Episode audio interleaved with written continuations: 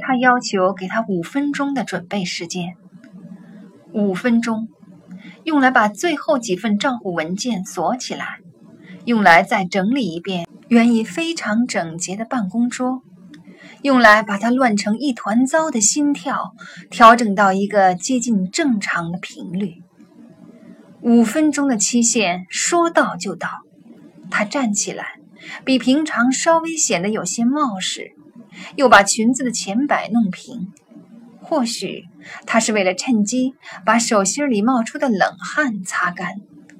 他查看了一下，确保自己没在布料上留下一道潮湿的印记，又扫了一眼分立在阿尔斯蒂奇先生办公室门口的那两个保镖，他们目不转睛地注视着他。他估计阿尔斯蒂奇先生也在盯着他的一举一动。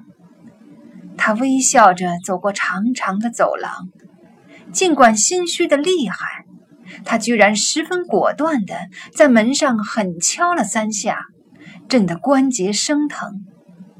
进来，他说。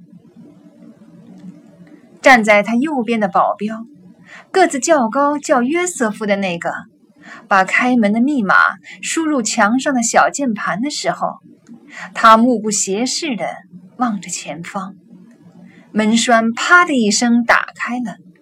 他轻轻一碰，门就悄无声息地向后退去。房间里几乎是漆黑一团，只有一盏卤素台灯亮着。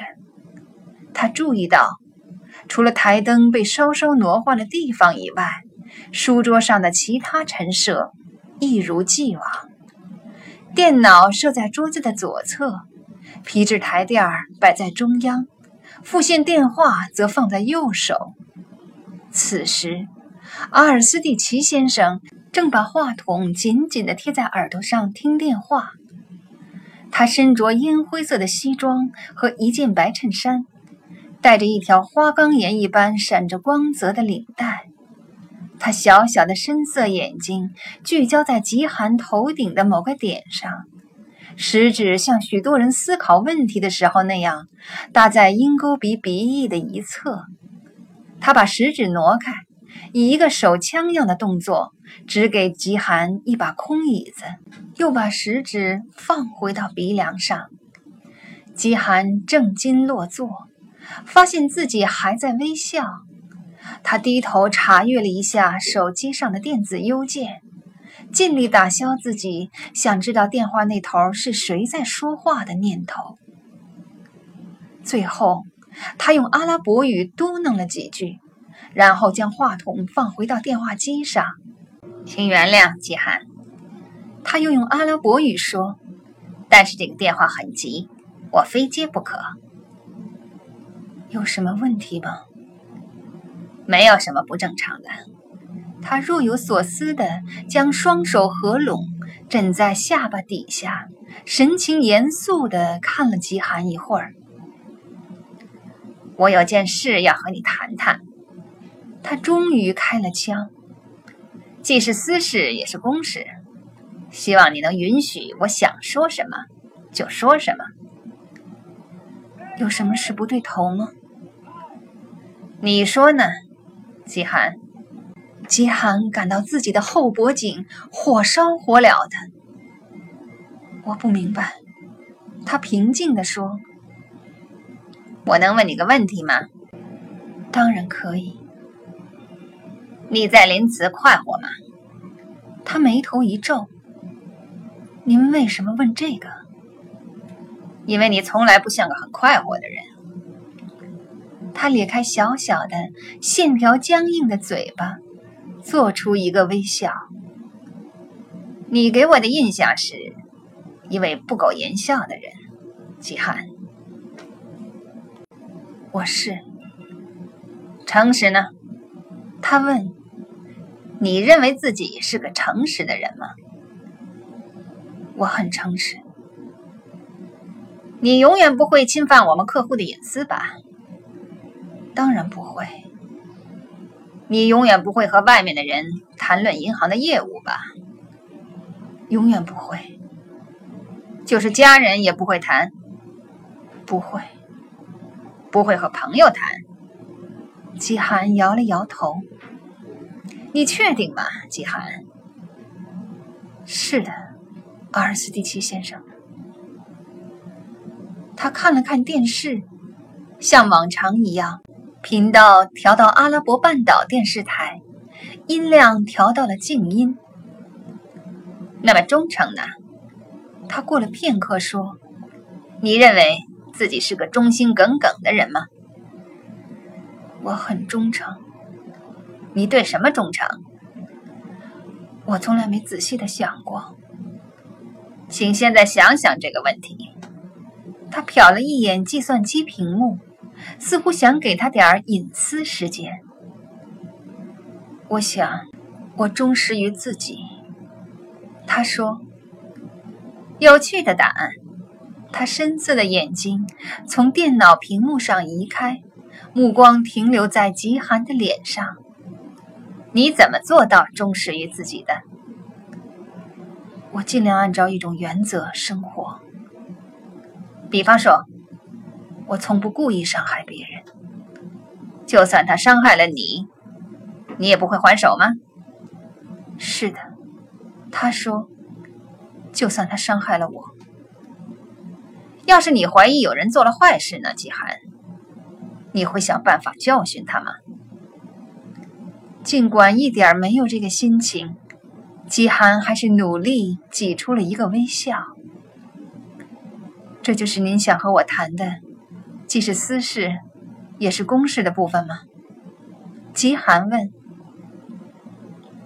极寒的问题把阿尔斯蒂奇问住了，他把目光转向不声不响的电视机。你的国家呢？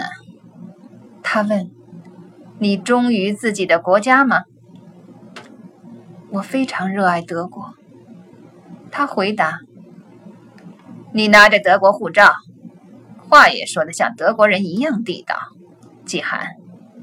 可你不是德国人，你是个叙利亚人。他顿了顿，像我一样。这就是您雇我的原因吗？我雇你？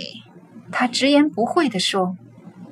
是因为我需要你的语言能力，来帮我在奥地利开展工作。事实证明，你对我很重要，季寒。这就是为什么我在考虑给你安排一个新的职位。什么样的职位？你将直接为我工作。具体做什么工作？我需要你做什么，你就做什么。我可不是个秘书，阿尔斯蒂奇先生。我也不会把你当秘书看待，你将帮我管理我客户的投资项目组合。他仔细打量了吉寒一下，好像想读出后者的所思所想。你感兴趣吗？谁来补会计部经理的缺？找个新人呗。他低下头，双眼望着自己的手，做了回答。我很高兴您考虑给我这个职位，阿尔斯蒂奇先生。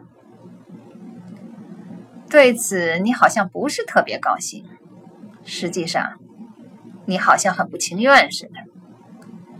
一点儿也不，他回答。我只是奇怪，您为什么愿意让我来担任这样的要职？为什么不可以是你？他反问。我没有资产管理方面的工作经验。你有比工作经验宝贵的多的东西，是什么呢，阿尔斯蒂奇先生？忠诚和诚实，在一个雇员身上，这两点是我最看重的。我要用我能信得过的人。他颀长纤细的手指搭成了一个尖塔，支在鼻尖下面。我可以信任你，是吧，季寒？当然可以，阿尔斯蒂奇先生。这表示你有兴趣。我很有兴趣。他说：“但是我得花一两天时间想想。”我恐怕我没那么长时间等你答复。那我有多长时间？要我说，你大概有十秒钟的时间。他又微笑了，笑得好像他在镜子前面自教自学的练过似的。要是我同意呢？吉寒问。在下一步进行之前，我要先调查一下你的背景。他沉默片刻。你应该不会有什么问题吧？是不是？我以为当初我受雇以前，您就做过背景调查了。是的。那有什么必要再来一遍？因为这一次会有所不同。他让回答听上去像个威胁似的，而或许这真的是个威胁吧。